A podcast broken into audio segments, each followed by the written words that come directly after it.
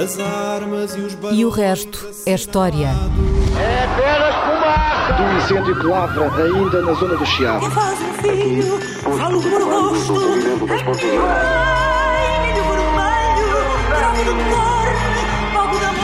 quer transformar este país numa ditadura. Não, lamento. não. Com João Miguel Tavares e Rui Ramos.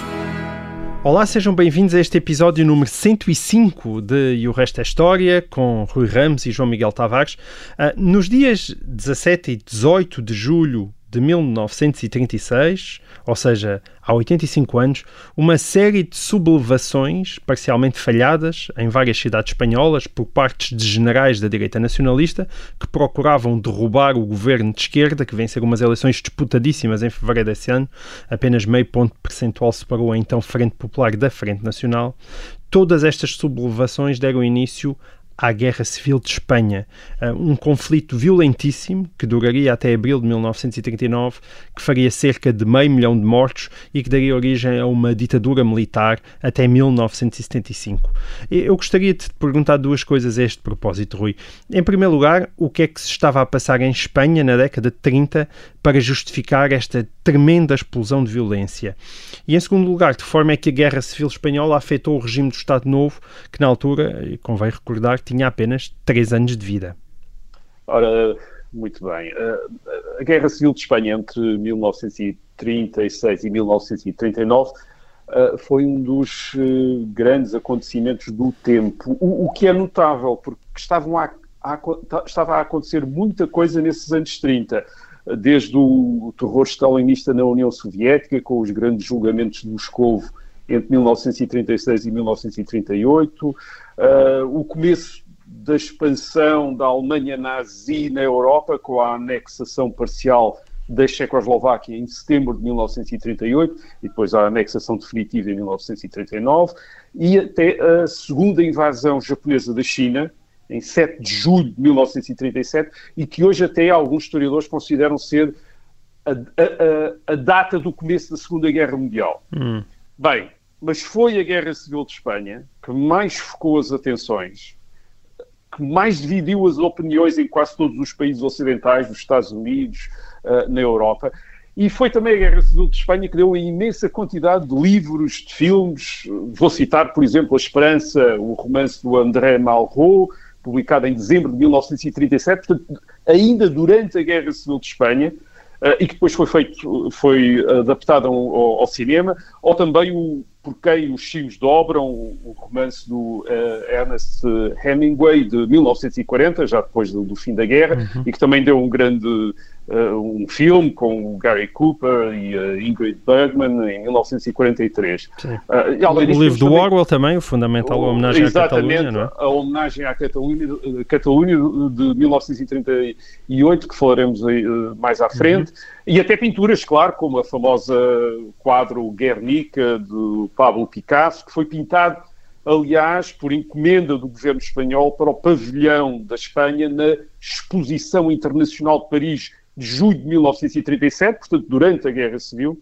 Curiosamente, o, o, quem encomendou uh, não gostou muito do quadro, achou aquilo assim muito abstrato e sem uma mensagem positiva, e só mais tarde é que o quadro se tornou, digamos, icónico de, de, da Guerra Civil em Espanha. A, a guerra, como tu disseste, separaram, uh, separou aqueles que ficaram com o governo da Frente Popular de 1936, um governo presidido por Manuel Lasanha, uh, a que se chamou, ou que se chamavam a si próprios os republicanos, uhum. e uh, que ficaram separados daqueles que se revoltaram contra esse governo e que foram chamados, ou que se chamaram a si próprios os nacionales, ou os, às vezes traduzido por os nacionalistas, embora nacionalista não seja bem a tradução de nacional, quer dizer, é, o, é os nacionais, é o, o grupo nacional, porque precisamente eles acusavam os republicanos de ser um partido do estrangeiro, e portanto eles eram os...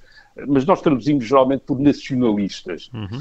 Os nacionalistas, uh, aqueles que se revoltaram contra o governo, portanto, além de, de serem, de terem entre si vários uh, monárquicos, de, aliás, de várias persuasões, os monárquicos estavam muito divididos, tinham também os falangistas, que eram uma espécie de fascistas espanhóis, tinham a, a, SEDA, que era o, a, Confederação Espanhola das Direitas Autónomas, que era o grande partido da, da direita espanhola, o Partido Conservador, católico, e que tinha mais ou menos como modelo o Estado Novo de Salazar, mas, ainda, mas tinha também partidos republicanos, uh, partidos republicanos da direita, como os conservadores republicanos do Miguel Maura, ou o Partido Radical do Alejandro Lerroux. Portanto, era, um, era uma frente variada. E a mesma coisa acontecia com os republicanos, eram muito variados.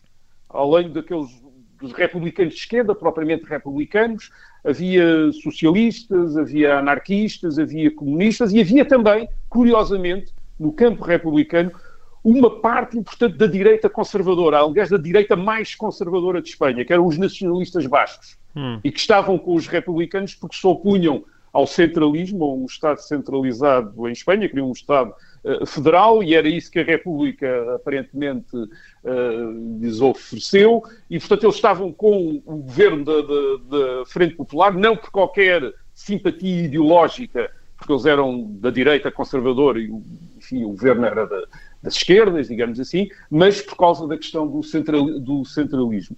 Agora, sim, em geral, no resto, em Espanha e nos outros países onde as pessoas uh, acabaram por simpatizar com um lado ou com o outro, pode-se dizer que sim, a esquerda em geral apoiou os republicanos e a direita apoiou os nacionalistas.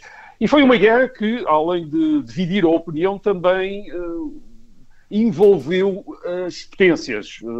a União Soviética apoiou os republicanos, a Alemanha nazi e a Itália fascista apoiaram os uh, nacionalistas, portanto foi uma guerra internacionalizada, aliás, através não só do, do envolvimento, envolvimento uh, discreto destas potências, mas também com uh, o alistamento em ambos os lados de muitos voluntários. É, muita gente de muitos países veio para a Espanha combater do lado uh, com que se identificava. As brigadas, As brigadas internacionais. Uh, internacionais, do hum. lado da esquerda, os voluntários, muitos voluntários também do lado dos nacionalistas. Foi uma guerra em que muita gente participou, uh, foi uma guerra, uma guerra civil em Espanha, mas internacional. E foi também, como tu disseste, uma guerra longa. Foi uma guerra que durou entre julho de 1936 e abril de 1939, com muitos avanços e recuos de ambos os lados, em que, em que morreu uh, calcula-se, a estimativa é cerca de meio milhão de pessoas, portanto, uma guerra com uma enorme violência, uh, muito quase ao nível da Segunda Guerra Mundial. Uh, aconteceram os primeiros bombardeamentos aéreos, aconteceu durante a Guerra de Espanha, de cidades, uh, bombardeamentos por aviões, e a União Soviética e a Alemanha nazi, e também a Itália, mas sobretudo as duas primeiras, experimentaram muito do material militar que depois iriam usar na Segunda Guerra Mundial, começou por ser experimentado em Espanha entre 1936 eh, e 1939. Eh, eh, para a Espanha, obviamente, a guerra teve a importância de ser a origem do regime ditatorial do general Franco, uhum. que ganhou a guerra. Que originalmente não era o líder das tropas, mas ficou não era nada, não era, não era ele o líder de maneira nenhuma, um, e que ficou no poder até a morrer em novembro de 1975, 36 anos depois. Há, há quem ache que a guerra civil depois acabaria verdadeiramente a 9 de abril de 1977 com a legalização do Partido Comunista de Espanha, que tinha hum. estado ilegalizado desde 1939. Ah, bem, há, há, muitas teorias sobre o início, as causas, melhor, as causas da Guerra Civil de Espanha. Um, à esquerda, diz que a esquerda queria modernizar a Espanha e a direita não queria, não queria essa modernidade. Isso não é bem assim ninguém tinha o monopólio da, da, modernidade, como se viu, aliás, sobre a ditadura do general Franco, em que a Espanha se modernizou.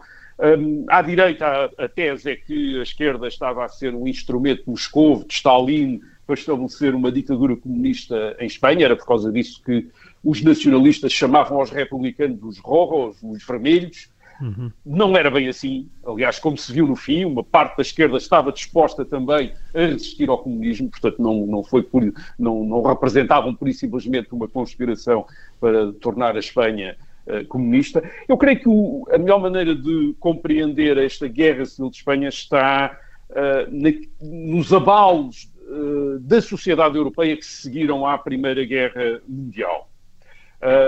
A Espanha não participou na Primeira Guerra Mundial, mas sofreu o impacto da inflação e da decorrente agitação social nos anos 20, com muitas greves uh, e por aí fora, uh, e com visão de opiniões. Depois houve a Grande Depressão de 1929-1931. A Espanha também não estava tão integrada como outros países nos mercados mundiais, mas teve de enfrentar o impacto do protecionismo, da diminuição do comércio mundial nos anos 30. E, e estes dois choques, o choque de, da Primeira Guerra Mundial e da inflação, das grandes inflações que seguiram à Primeira Guerra Mundial.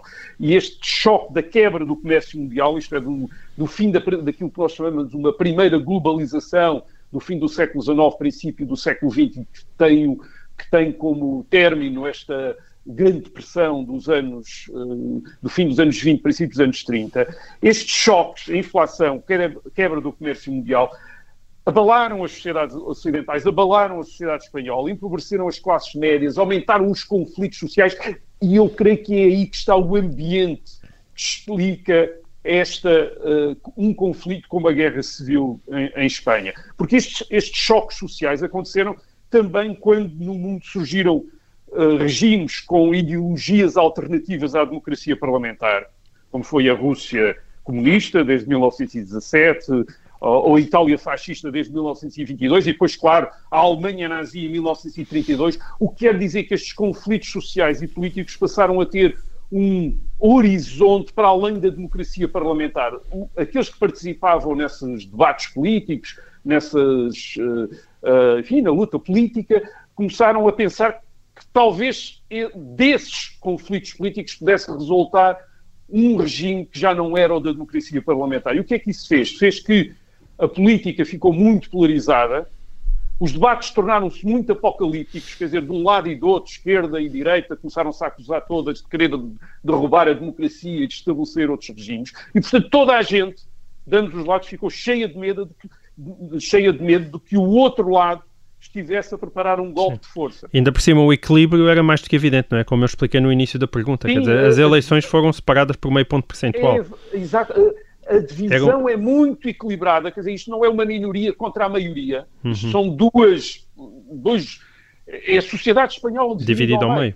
meio. Dividida ao meio. E, e a verdade é que se em países como o Reino Unido, ou até mesmo a França, as regras do regime representativo continuaram a ser aceitas nos anos 30, sobretudo em França, aliás, também há uma política, também há uma, também há uma vitória da Frente Popular, mas, mas, mas continua a confiar-se na, nas regras do, do jogo, da democracia parlamentar e, sobretudo, as Forças Armadas não estão envolvidas na política uh, em uh, França, como estavam em Espanha. E isso é outra, a tradição de intervenção das Forças Armadas uh, espanholas na política, que vem do, desde o século XIX, também é outro fator a contribuir muito para esta desconfiança de toda a gente em relação a toda a gente. Sim. Portanto, em, em Espanha, o que nós temos é uma degradação do regime parlamentar e democrático, que é um regime que vem desde o século XIX, e começou logo a funcionar mal ainda durante a monarquia constitucional, nos anos 20, quando dá origem a uma ditadura, a ditadura do general Primo de Rivera. Depois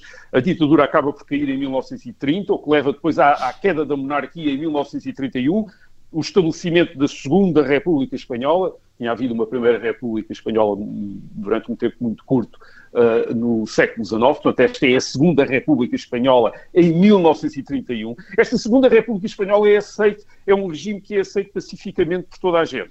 Aliás, muitos antigos monárquicos participam ativamente na, na instauração da República e tomam até posições importantes uh, no novo regime. Por exemplo, o Presidente da República era um antigo monárquico, o Niceto Alcalá Zamora, foi Presidente da República entre 1931 e 1936. A grande divisão não é entre sobre a questão da República e da monarquia, embora houvesse monárquicos, houvesse republicanos, mas, mas não era essa a grande questão. Uh, ao, ao, contrário do que aconteceu com a Primeira República Portuguesa entre 1910 e 1926, uh, a Segunda República Espanhola não foi dominada por um partido. A semana passada falámos disso a propósito do 28 de maio, o domínio do Partido Republicano Português uh, durante os anos da Primeira República, de 1910 e 1926. A Segunda República Espanhola não foi assim.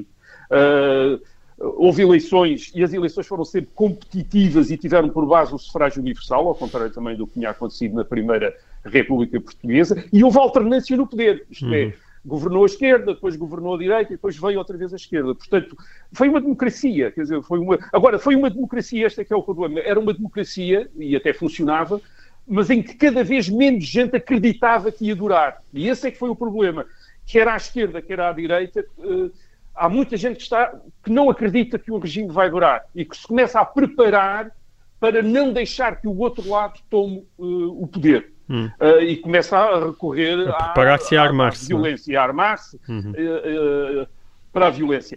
Um, dez, logo em 1932, portanto, menos de um ano depois da proclamação da Segunda República, há uma primeira tentativa de golpe militar direitista, do, dirigida pelo general Sanjurjo, que aliás falhou, Uh, o, o, general Sanjurjo uh, não era exatamente um monárquico, ele tinha sido um, um, dos principais responsáveis da queda do rei Afonso XIII em 1931, mas em 1932 achava que não lhe davam a dar importância, isto é que os governos republicanos não lhe estavam a dar importância e, e tenta um, um, golpe militar que falha e depois é preso, é condenado, depois é amnistiado e vem para, e vem para Portugal. A, a, direita depois, isto, é, isto é ainda sob governos da esquerda, de, enfim, da, da, esquerda republicana, a direita depois ganha as eleições, em novembro de 1933, aliás, graças ao voto feminino, as mulheres já votam na Segunda República Espanhola e, e, e, chega ao poder. Agora, e quando isso acontece, isto é, quando a, a direita chega ao poder, alguns dos partidos de esquerda envolvem-se numa insurreição armada em outubro de 1934 para derrubar o governo. Hum. Essa insurreição falha, uh, mas para muita gente uh, é considerada quase a primeira batalha da guerra civil, no sentido em que um dos lados da, da divisão política não aceita uh, o acesso ao poder por via democrática do outro lado. Neste caso, a esquerda não aceita o acesso da direita ao poder por via democrática. E a mesma coisa vai acontecer em 1936. Há eleições outra vez, uma vez que o presidente não deixou o governo da direita continuar. E todos os partidos, em fevereiro de 1936, se preparam para as eleições com a ideia de que ou ganhavam ou iam ser exterminados por quem ganhasse. Portanto, uma espécie de as últimas eleições que alguma vez haveria, uh, haveria em Espanha. As eleições já são feitas no meio de bastante violência. A Frente Popular, uma frente de partidos de esquerda, republicanos e socialistas, uh, ganhou, mas ninguém ficou seguro. A direita que ficou na oposição ficou à espera de ser ilegalizada, de ser banida, e a esquerda que ficou no poder ficou à espera que a direita recorresse a um golpe para inverter o resultado das eleições. Uh, toda a gente ficou à espera de um, de um, golpe, ou um golpe do poder ou um golpe da oposição.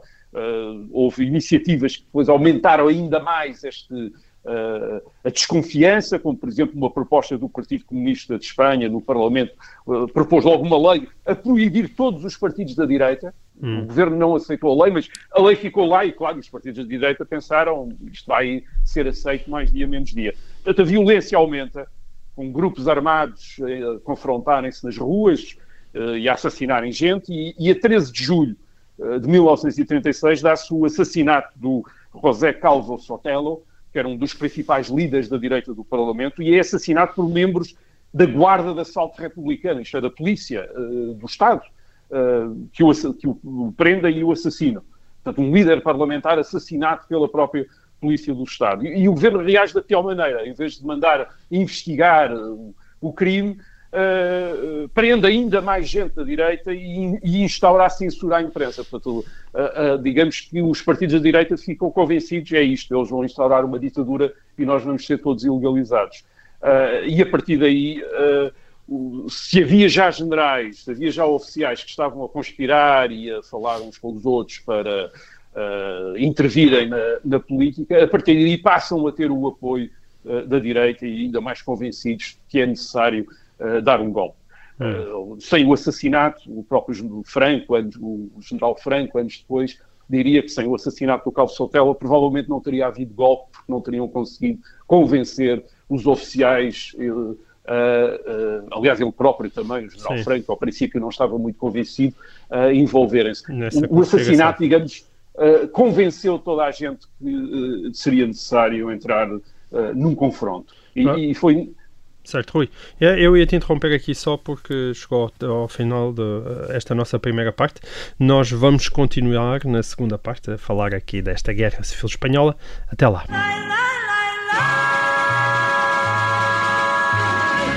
Olá, sejam bem-vindos a esta segunda parte de E o Resto é História. Nós estávamos a falar da Guerra Civil Espanhola e assim vamos continuar. Uh, uh, na verdade, uh, quando eu te interrompi, a guerra propriamente dita ia começar, não é? Ia começar. Obviamente não era uma guerra, quer dizer, esse é que é o ponto. Quer dizer, Certo. não é, eles, ninguém estava a pensar que ia haver uma guerra civil. Estava-se a pensar que havia um golpe, ia haver um golpe. Ou o Ok. governo ilegalizava os partidos da direita e estabelecia, uma forma de regime autoritário de esquerda, ou então estes militares que estavam a conspirar ah, ah, iam conseguir derrubar o governo e instaurar também o seu regime Certo. autoritário, neste caso de, ah, de direita. Mais Isto- um isto golpe é como tinham ouvido, não é? Como tinha havido antes, não é? Exatamente. Tinha havido É, muito. São golpes. É isso, que, é isso que cada um dos lados está a pensar, ou que o outro está a organizar, ou que, está, ou que estão eles próprios Então, a organizar. mas aí então a pergunta é: porque é que este não foi mais um golpe? Ora bem, quer dizer, repito, o- os oficiais das Forças Armadas que estão a conspirar à volta do general Sanjurjo, eh, que está então exilado em Portugal, estão a, a planear um golpe de Estado para insta- eh, instaurar uma ditadura militar. Eles, eles não pensavam todos da mesma maneira. Havia quem tivesse ideias eh, já meio fascistas de querer eliminar o sistema representativo ehm, e instaurar, portanto, uma ditadura perene, uh, mas havia também quem pensasse apenas em instaurar uma ditadura provisória. Por exemplo, o, o general Emílio Mola, que é de facto o principal organizador do golpe, uh, o plano dele é apenas é instaurar uma ditadura republicana, ele chama a atenção para isso, ditadura republicana, uh, como em Portugal, o exemplo é Portugal, para restabelecer a ordem, mas vai respeitar a separação da Igreja e do Estado e até, diz ele, as conquistas legais dos trabalhadores também vão ser eh, respeitadas e, e diz mesmo que haveria eleições a seguir. Portanto, este é o plano do general Emílio Mola, embora também se possa dizer que ele provavelmente era o que ele dizia aos oficiais que estava a tentar persuadir a entrar na conspiração ah, e, e que alguns teriam alguma relutância em inverter completamente o tipo de regime que havia em, em Espanha e, portanto, ele dizia que não era isso que ia acontecer. Hum.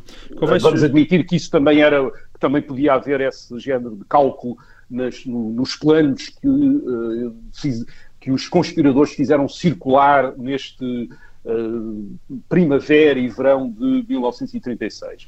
Convém Agora, explicar, se, se calhar, que o, que o- general como tu falaste, é que estava exilado eh, em Portugal por causa do golpe que referiste, eh, acaba, e que seria, digamos assim, o líder Já natural vou, da já revolta, vou falar, já vou falar já ele acaba por, hum, Sim, por ter um já acidente, vou- não é? É, já vou Vais falar disso mais à frente. O que é que, é, o que, é que aconteceu? O que é que aconteceu uh, para, para, este, uh, para estes planos não terem seguimento? Ac- Aconteceram duas coisas que criaram uma situação nova.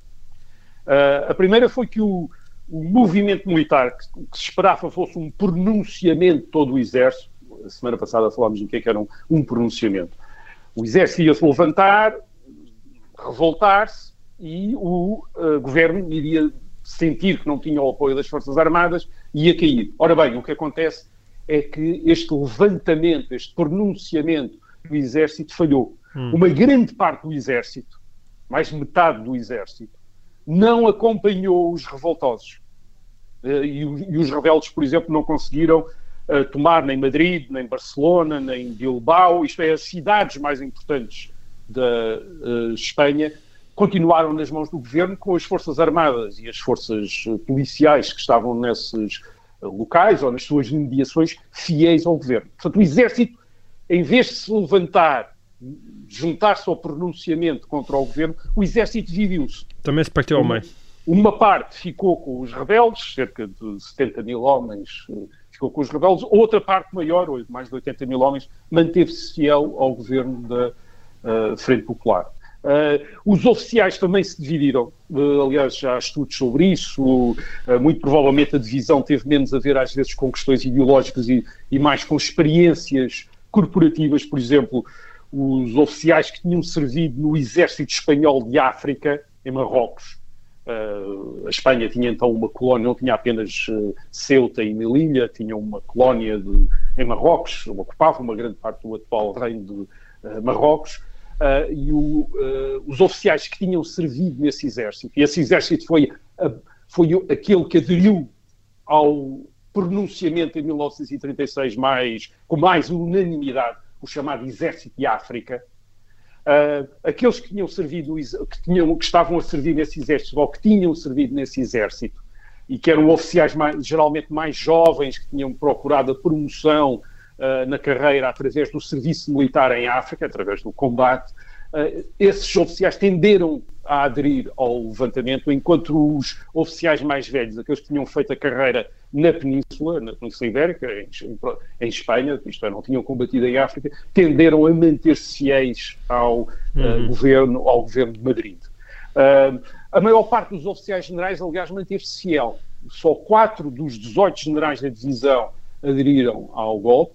Uh, e uh, só 14 dos 56 generais de brigada uh, aderiram também ao levantamento. Portanto, a maior parte dos oficiais, oficiais generais manteve-se fiel ao governo e foi até nos setores intermédios dos coronéis, majores, que houve mais adesão ao, ao, ao, levantamento. E depois, claro, o país ficou também dividido entre os locais onde a rebelião militar venceu e correspondiam a cerca de 11 milhões dos 25 milhões de habitantes então da Espanha, portanto a maior parte da população ficou em territórios que permaneceram leais ao, uh, uh, ao governo. Portanto, em julho de 1936 passou a haver dois exércitos em Espanha e dois países, com fronteiras, isto é, com uma fronteira, além das fronteiras internacionais, passou a haver uma fronteira interna em Espanha entre o país, entre o país onde as Forças Armadas aderiram à, uh, ao levantamento e o país onde as Forças Armadas ficaram fiéis ao governo. E depois esses países tenderam a cristalizar, a cristalizar desde logo pela violência política, porque uma das coisas que fizeram, quer os, uh, uh, aqueles, os apoiantes do governo, quer os apoiantes do pronunciamento, do levantamento militar, uma das coisas que eles fizeram foi recorrer à violência nas zonas onde dominavam para uh, impedir revoltas contra a autoridade que eles aí exerciam. Isto é para intimidar as pessoas. Uhum. Portanto, houve execuções sumárias uh, nos locais onde, onde o governo dominava. Gente da direita começou a ser aprisionada e a ser executada. Nos lugares onde o, levanta, onde o levantamento triunfou, gente da esquerda também começou a ser aprisionada e começou a ser executada. Por exemplo, em Madrid, as autoridades republicanas deixaram assassinar mais de 2 mil a 3 mil pessoas suspeitas de terem ideias de direita. No famoso massacre de Paracoelhos, em uh, novembro de 1936. Portanto, as execuções continuaram nos primeiros meses de guerra, de um lado e do outro, em grande escala.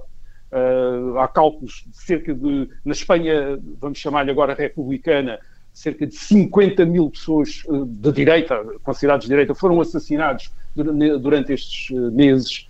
Uh, e na Espanha franquista também uma quantidade enorme, quase de 100 mil pessoas, também teriam sido uh, executadas. Uh, e repito, a maior parte deles nos primeiros meses, nos primeiros 13 meses da Guerra Civil. E, e porquê? Porque estas execuções foram utilizadas por cada um dos lados para controlar, isto é, para estabelecer um regime de medo e terror, de maneira a impedir que quem tinha uma opinião contrária ao regime instalado naquela região ficasse com medo de, de, fazer qualquer manifestação, ou fazer qualquer oposição ao regime uh, instalado. Isto, isto, obviamente, criou depois uma dificuldade ainda maior de chegar a qualquer acordo, uh, uma vez que havia contas a ajustar, retaliações, medo de retaliações, etc.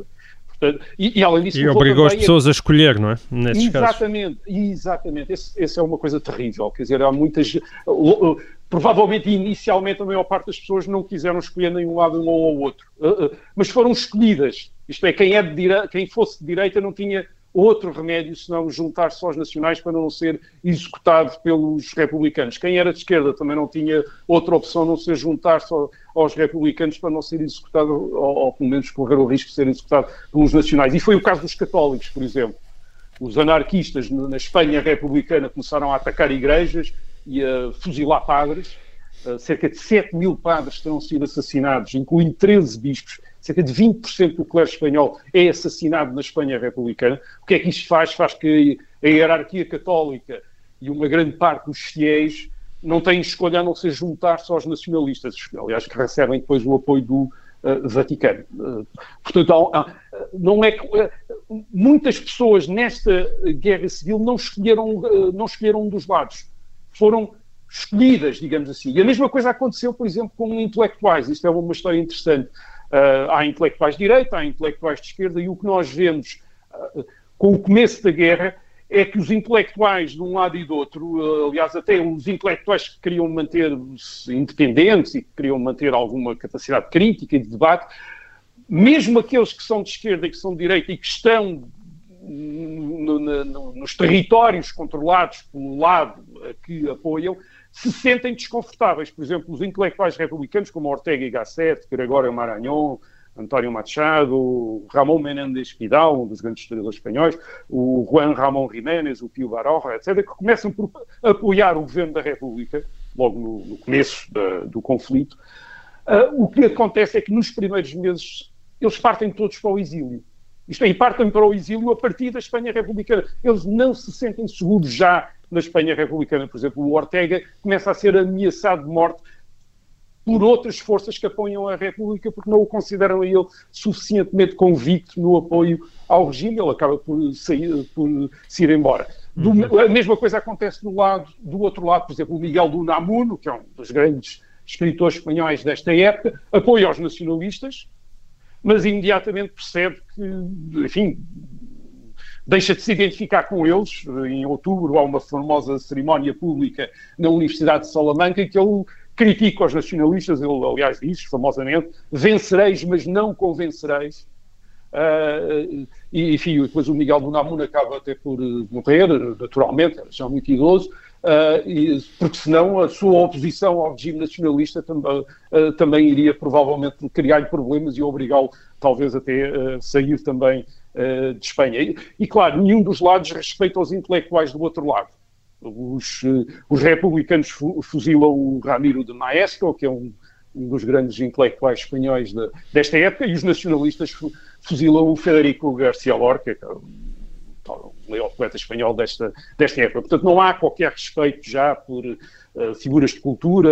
Aliás, também depois, durante a guerra, não há respeito nenhum por igrejas, monumentos, é tudo destruído durante a, a, guerra e às vezes até por atos de, em atos de vandalismo. Portanto, o fracasso do levantamento faz cria estas duas Espanhas e duas Espanhas uh, entre as quais a única coisa que há um ódio enorme, um ressentimento enorme e contas enormes a ajustar. E depois acontece outra coisa também, uma segunda coisa. As potências europeias, para conterem o conflito, declaram a neutralidade.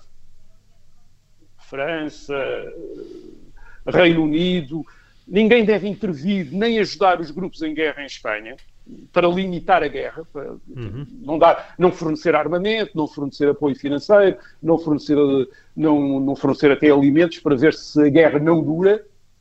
O que forma-se até um comitê de potências para impedir violações ao dever de neutralidade, mas a verdade é que uh, muito, poucas, muito poucos governos europeus levam a sério esta neutralidade. E, sobretudo, quer a União Soviética, quer a Alemanha nazi, quer a Itália fascista, passam logo desde muito cedo uh, a ajudar cada um dos lados, os lados com que, por quem eles têm uh, simpatia. E esta ajuda da União Soviética aos republicanos, da Alemanha nazi e da Itália fascista aos nacionalistas, tem também tem efeitos. Tem dois efeitos.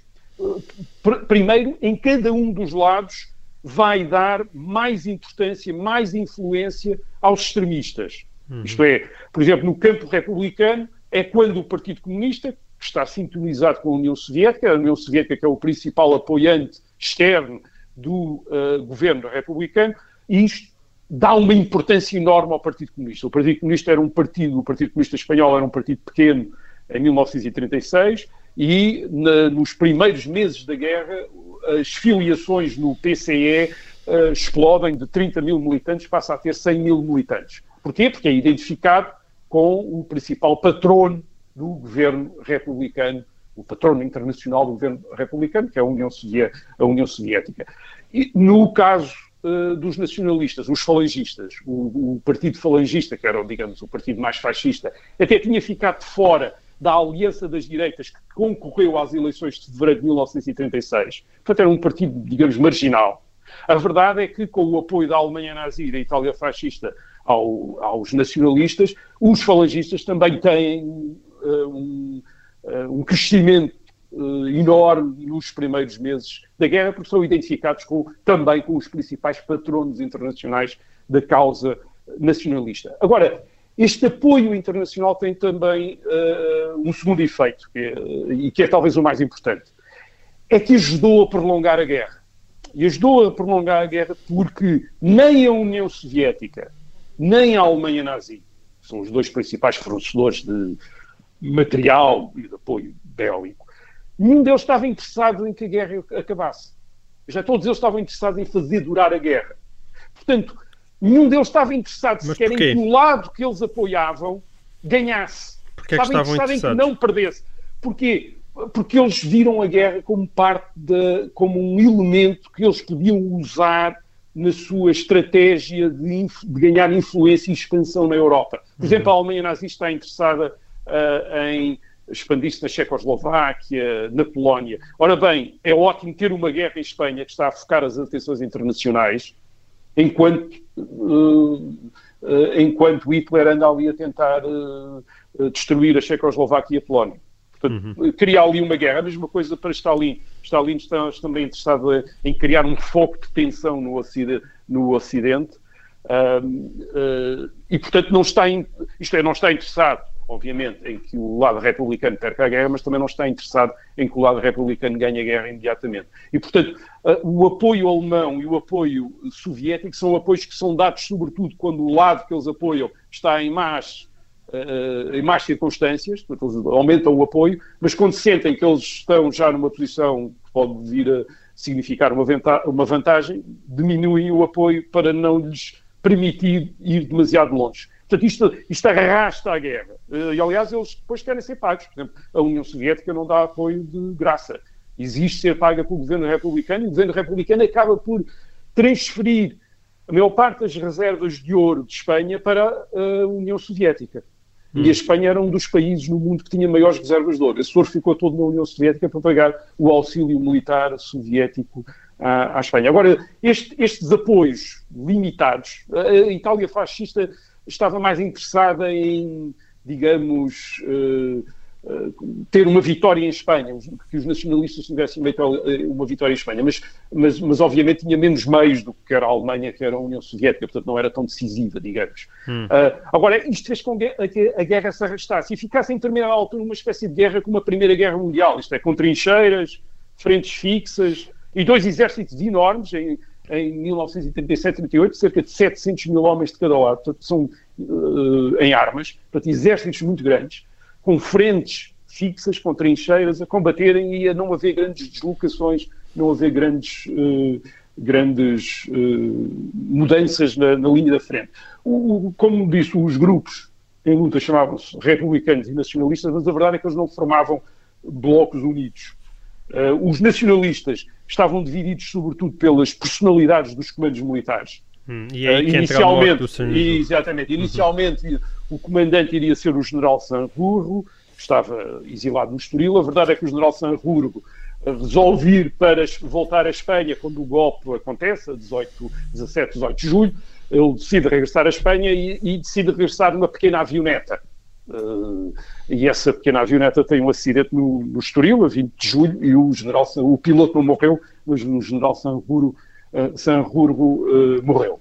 Uh, e o que acontece é que depois há, o, basicamente eram os quatro, havia quatro generais importantes, o Sanrurgo, o Manuel Godet, o Emílio Mola e o general Franco, uh, e a verdade é que o Sanrurgo morre, o Godet morre também, o Emílio Mola, que era o principal Godet morre, esse foi aprisionado e fuzilado. Só para explicar, não é só acidentes, Sim, não.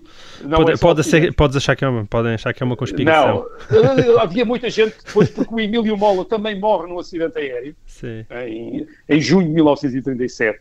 E, e o, o, estas mortes, uh, o que acaba por uh, conduzir é uh, que o general Franco torna-se, acaba por ser aceito como chefe supremo. E hum. o general Franco depois afasta outros, uh, sobretudo os líderes civis, como o, o Rosa Maria Rio Robles, que era o, o, o, mais importante líder da direita espanhola antes de 1936, e que acaba por, mesmo durante a guerra, ir para o exílio em Portugal em 1937, isto é, afastado imediatamente por uh, Franco. O que quer dizer que o campo nacionalista tem uma liderança in, indiscutida durante a guerra, a do general Franco. Aliás, as divisões entre os nacionalistas vão sentir-se sobretudo depois da guerra. Depois de 1939, entre aqueles que estavam mais próximos da Alemanha nazi, aqueles que estavam mais próximos dos aliados e aqueles que depois querem uma monarquia, uh, o regresso da monarquia constitucional, aqueles que querem manter a ditadura militar. Portanto, Sim. as divisões dão-se nos anos 40. O que acontece é que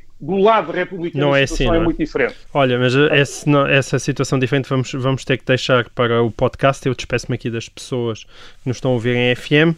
Uh, a quem nos está a ouvir em podcast já sabe que continuamos a conversar sobre a Guerra Civil Espanhola. Aos outros, até para a semana.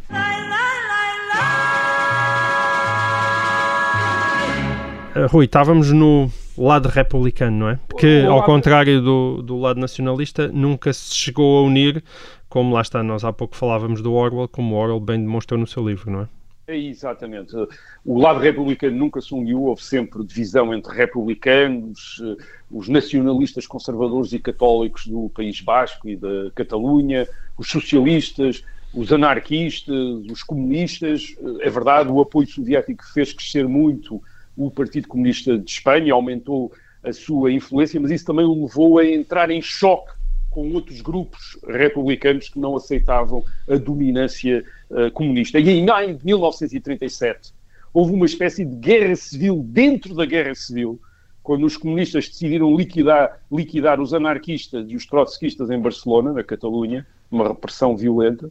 Uh, e de repente há uma guerra civil dentro da guerra civil. E é esse, aliás, um dos temas do livro, e do, provavelmente o melhor livro sobre a guerra civil de Espanha, que é a homenagem à Catalunha do George Orwell, de abril, de, que foi publicado em abril de 1938. O, o Orwell uh, combateu na, uh, na Catalunha, do lado dos trotskistas e dos anarquistas, e, portanto, viu a repressão dos comunistas e denuncia isso na, neste livro, na homenagem à Catalunha, ao mesmo tempo tem descrições espantosas da linha da frente uh, de, durante a guerra. É, é o melhor livro sobre a guerra, de facto, é, é o livro que vale uh, a pena ler. Uh, esta guerra civil, dentro da guerra civil, em 1937, não foi o último episódio, uh, não, não, não, teve como, não foi o seu último episódio. A tensão continuou, agravou-se, e aliás a Segunda República Espanhola acabou precisamente com mais um golpe militar, com mais um golpe militar, desta vez de oficiais republicanos em Madrid, que, aliados com o apoio do líder do Partido Socialista Espanhol, o Julián Bestero, e, e, com o apoio dos líderes da Federação Anarquista Ibérica, portanto, um, militares republicanos com o apoio dos socialistas e dos anarquistas, e que uh, fazem um golpe contra o governo do Juan Negrin, que é um governo sobre, que eles consideram estar sob a influência comunista. Isso acontece em março de 1939. Uh, portanto, republicanos, socialistas e anarquistas de um lado e comunistas do outro combatem duramente em Madrid durante uma semana, enquanto os nacionalistas estão do lado de fora à espera de ver o que é que acontece à, guerra, à outra guerra civil que está a passar lá dentro do lado. O, os republicanos, os socialistas e os anarquistas acabam por derrotar os comunistas em Madrid e depois tentam negociar com Franco, tentam chegar a um acordo com Franco para pôr termo à guerra civil e o Franco eh, não aceita o acordo, eh, exige a rendição incondicional e acaba por entrar em Madrid em 28 de março de 1939 e é o fim da Guerra Civil. Aliás, a Guerra Civil provavelmente até podia já ter acabado. Havia mais tempo se o, o, general Franco não fosse tão intransigente em relação aos republicanos. Hum. Há, várias, uh, há vários grupos republicanos que tentam uh, até chegar a um acordo com, enfim, a tentar com, estabelecer contato com Franco. Uh, ao princípio põem bastantes condições para se renderem, mas no fim até já a última condição que põem é apenas não haver retaliações. E nem isso o Franco aceita. Quer dizer, o Franco quer mesmo rendição incondicional e depois eles põem-se à mercê dele para e ele depois decidirá o que, fa, o que fará com eles. Portanto, isto também dá a ideia de, depois do ambiente de uh, uh, rancor, de ódio, Sim. de intolerância que já há durante a guerra e, e, e, e, que impede este género de contactos, de acordos para pôr hum. termo uh, para pôr termo à guerra em 1938-39, quando se percebe que os nacionalistas vão ganhar a guerra. Olha, mas quando tu, quando, tu, quando tu começaste a contar-nos essa história, uh, essa Segunda República tinha o maior número de militares, tinha o maior número de território, tinha a maior parte das pessoas, até de população, do seu lado. Foram estas divisões internas que ditaram a sua derrota? Uh, e tinha, muito, tinha também a maior parte do, das grandes dos cidades, centros não? de comunicação, tinha as grandes cidades, tinha os grandes centros industriais e os recursos mineiros, e tinha, claro, as reservas de ouro. Tinha as reservas de ouro do Banco de Espanha, quer dizer, que eram uh, fundamentais para alimentar o esforço uh, de guerra.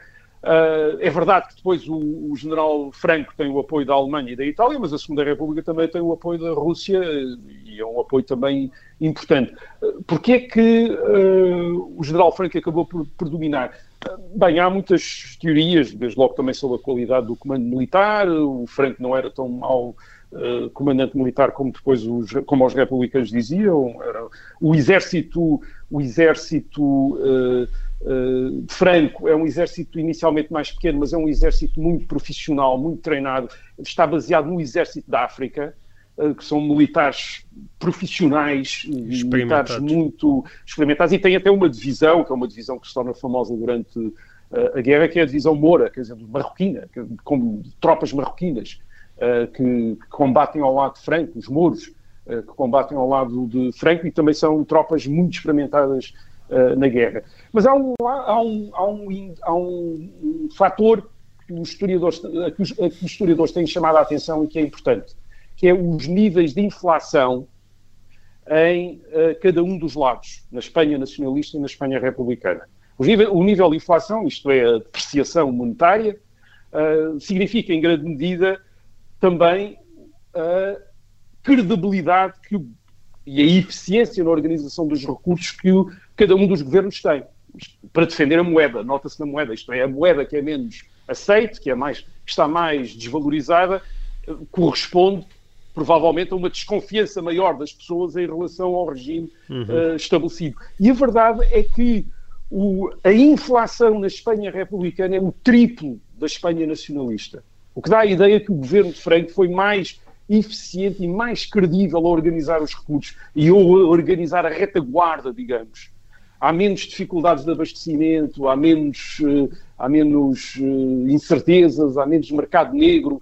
Uh, é, é, tem, tem uma, digamos, a Espanha nacionalista é uma Espanha mais ordenada, não estou a dizer que não é uma Espanha repressiva, atenção, uma Espanha incrivelmente repressiva, com fuzilamentos, etc. Mas, mas também há fuzilamentos e também é repressiva a Espanha republicana, mas é muito mais caótica e mais desorganizada. E isso, obviamente, tem a ver com este comando único que há do lado nacionalista e com as lutas uh, violentas e as desconfianças internas que há do campo republicano entre anarquistas, socialistas, comunistas e republicanos, todos eles desconfiados uns dos, uns, uh, dos outros. Portanto, a Espanha republicana, apesar de ter mais população, mais território, mais riqueza, mais recursos inicialmente, acaba por uh, ser muito menos eficiente a usar isso na frente de combate para prevalecer durante a guerra do que a Espanha nacionalista. Certo, e, e eu tinha-te feito uma pergunta inicial sobre Portugal.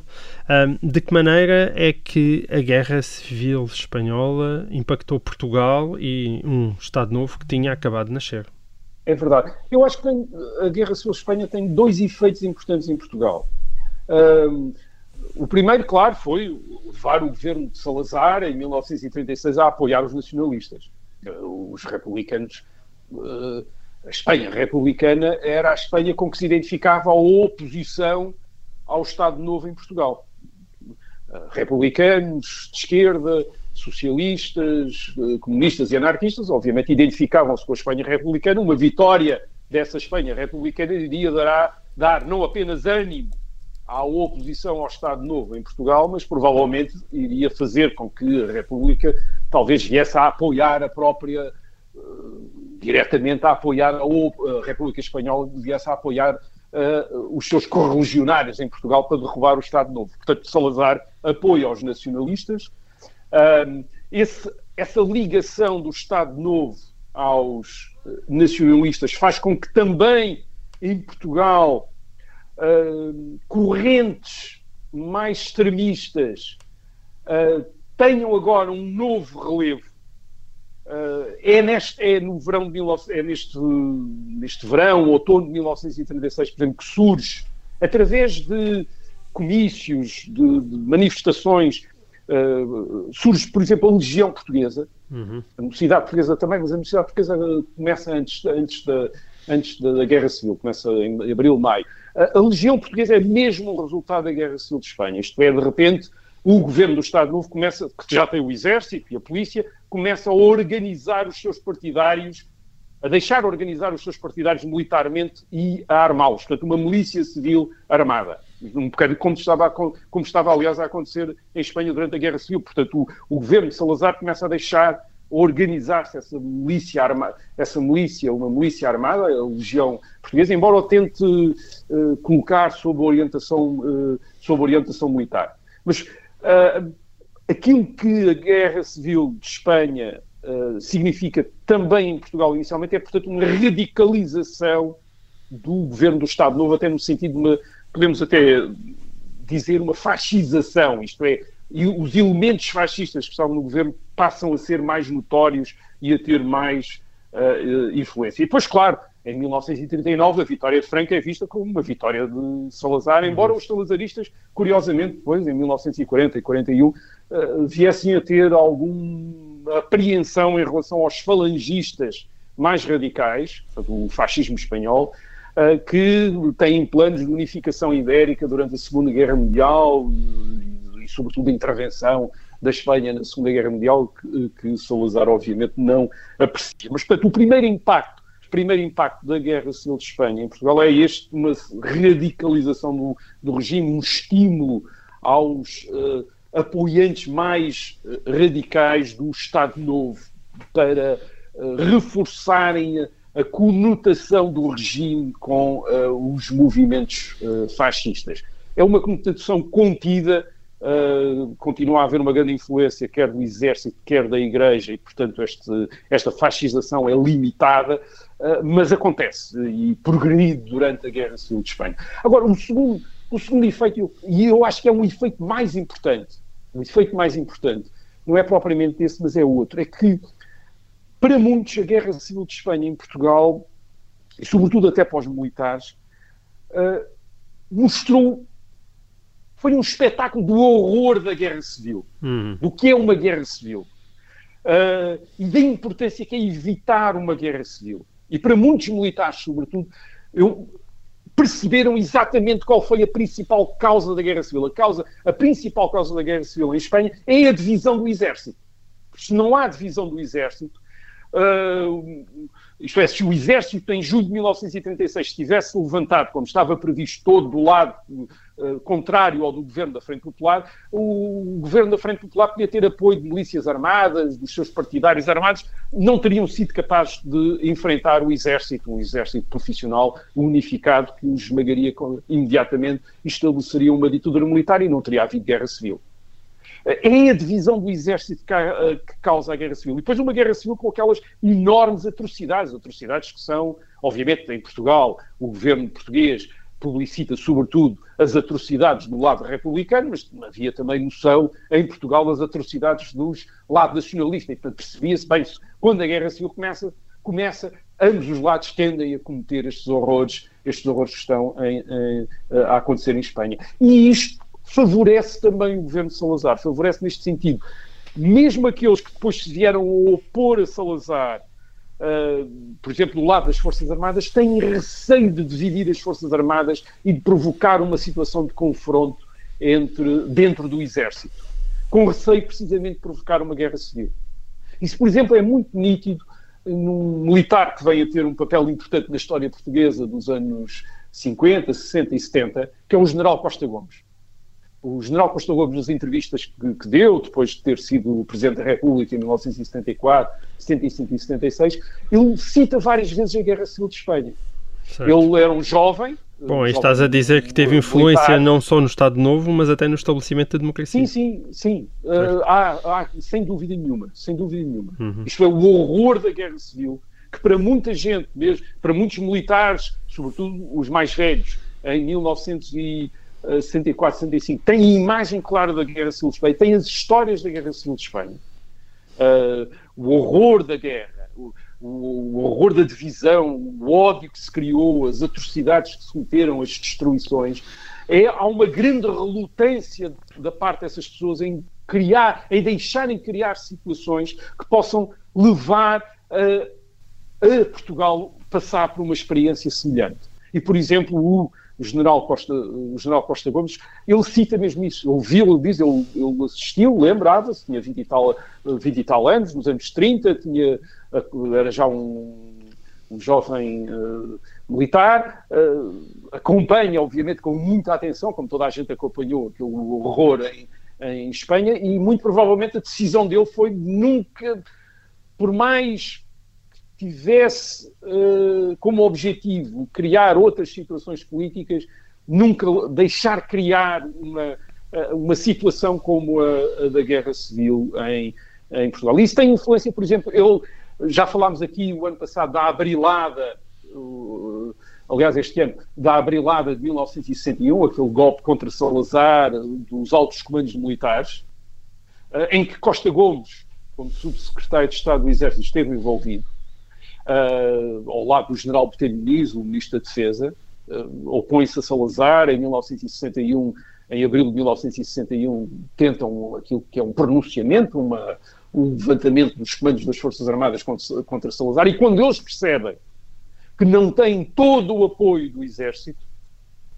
desistem, como aqui contámos essa história. Uhum. Não, e, e eu creio que eles têm verdadeiramente uma grande preocupação em não dividir o Exército, em não provocar uma guerra e não, e não ocasionar uma guerra civil em Portugal. E a mesma coisa vai acontecer em 1974-75. O general Costa Gomes sucede ao general Spínola em setembro de 1974, é o Presidente da República uh, uh, durante o chamado PREC, durante o processo revolucionário em curso, e ele vai seguir uma política que irrita todo, muita gente, que é de apoiar sempre aqueles que têm mais força, umas vezes são os comunistas, outras vezes são os inimigos dos comunistas, ele vai-os apoiando, e às vezes não se percebe a lógica desse apoio, é, mas afinal de que lado é que ele está?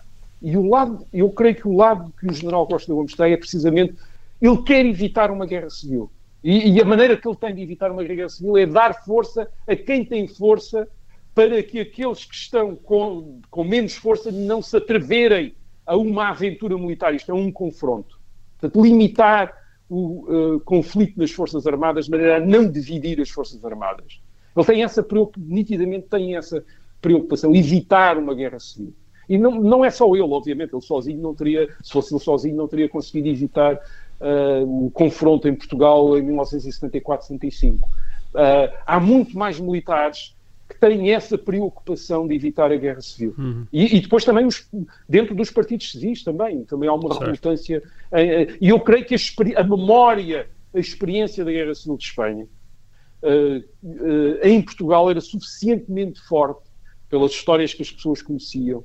Uh, quem vivia, por exemplo, junto das fronteiras, eu próprio cresci, ouvi histórias da Guerra Civil de Espanha contadas pelos meus avós, viviam em Porto Alegre, lembravam-se, tinham ouvido aquelas histórias, tinham ouvido durante meses lembravam-se da artilharia, da aviação. Até pelo próprio contrabando, não é? E, e houve o massacre, eu também sou dessa zona, como sabes, o massacre de Badajoz, o massacre de Badajoz era uma coisa muito presente na é, raia. Ninguém queria que aquilo acontecesse em Portugal. E eu creio que, portanto, talvez um dos maiores impactos da Guerra Civil de Espanha em Portugal tenha sido esse, isto é, criou em Portugal uma cultura, uh, um país tão dividido como a Espanha, um, país, um país em que há uh, partidos com visões muito diferentes do que deve ser o, o, o regime em Portugal, uh, mas digamos que uh, criou uma cultura de receio da guerra civil, do horror da guerra civil, de tentativa de evitar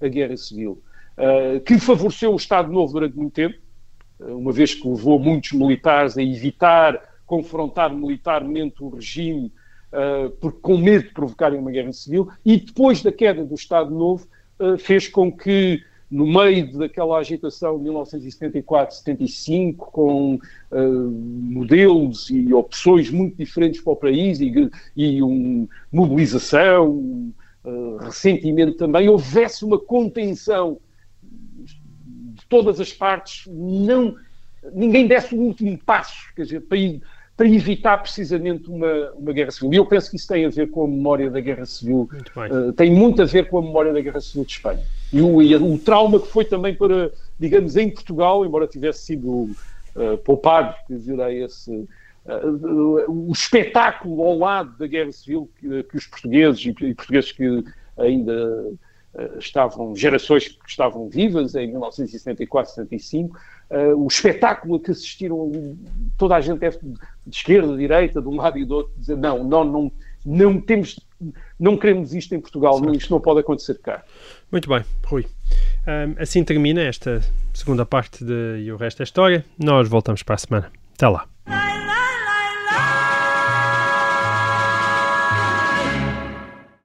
Obrigada por ter ouvido este podcast. Se gostou, pode subscrevê-lo, pode partilhá-lo e também pode ouvir a Rádio Observador online em 98.7 em Lisboa e em 98.4 no Porto.